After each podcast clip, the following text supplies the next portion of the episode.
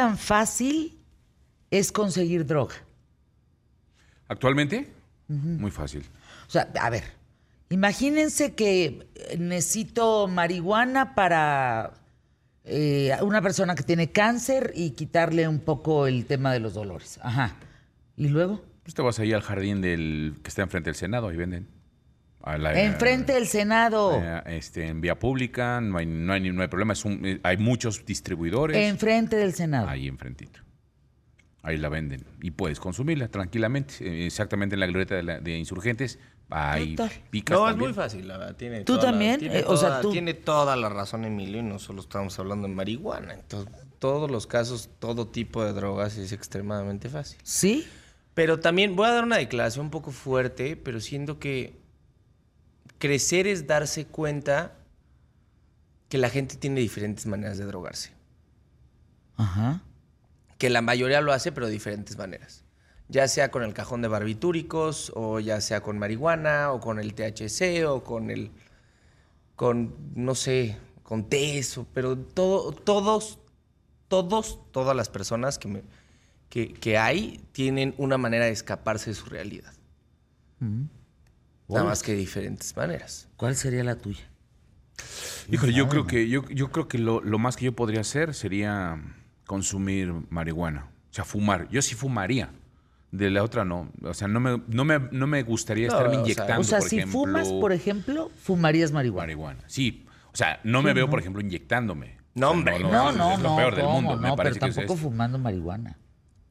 O sea, no, no me veo, me veo con la droga del tequila. O sea, me veo con un cigarro. Pero con, con- bueno, que entiendo son drogas, pues.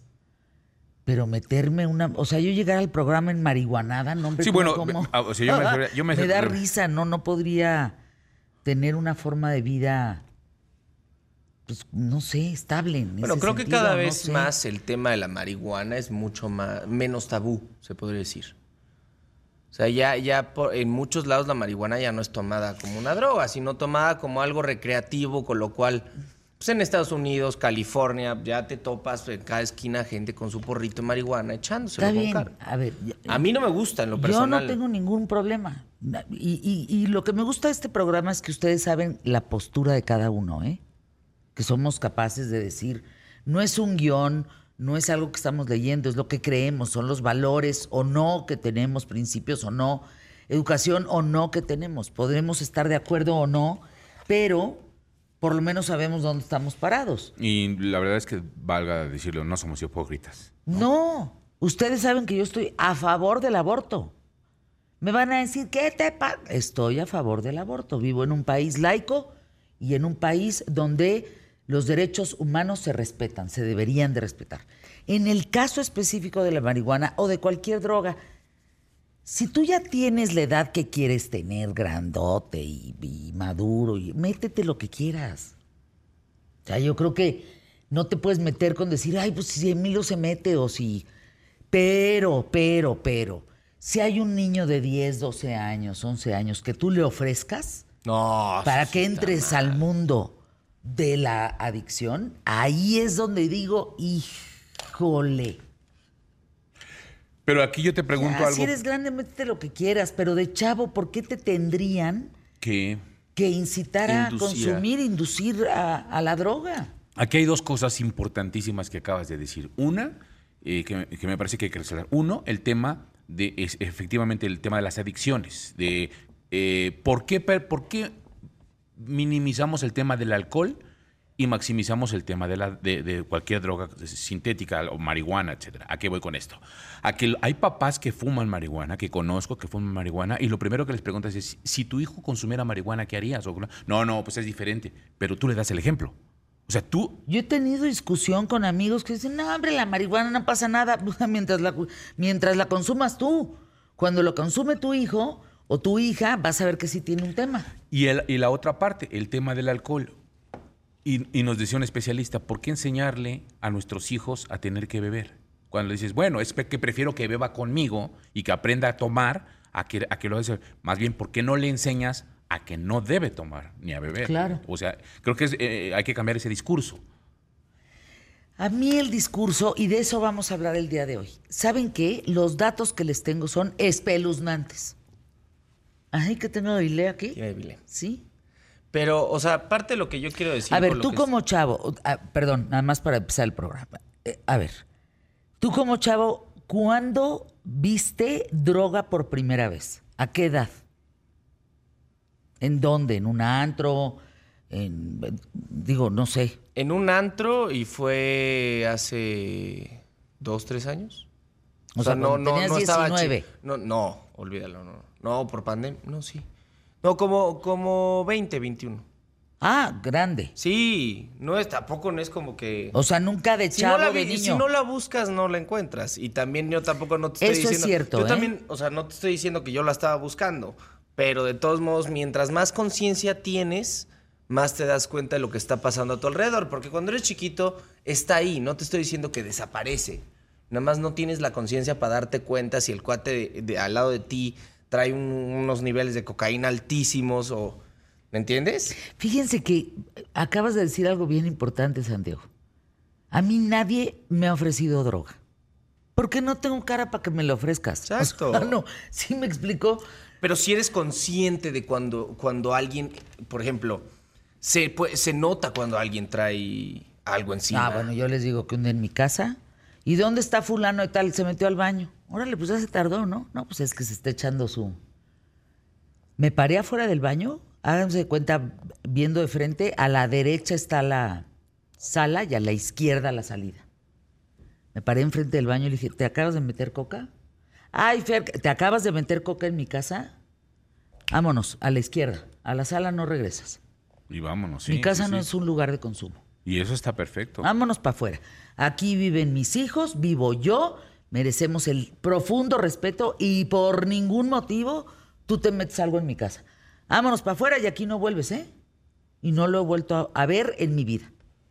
No, yo no puedo permitir que en mi casa se metan sus cocazos. ¿Por? Bueno, habrá casas que lo permitan. Habrá casas que es- permitan es otras un cosas. tema de- Pero yo, no, ahí sí, ¿sabes qué? A la sala no regreso. Se quedaron todos petrificados, ¿eh?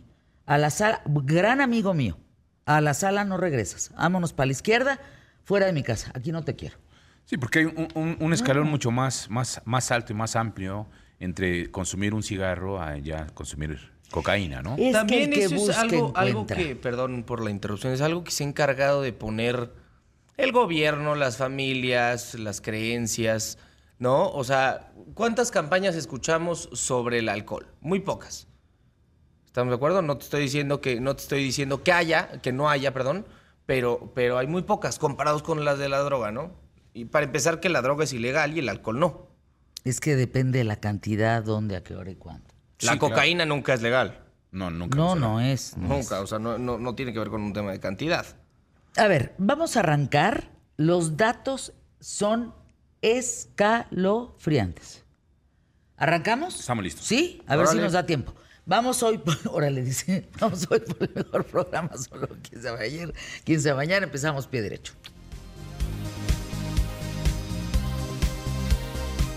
QTF.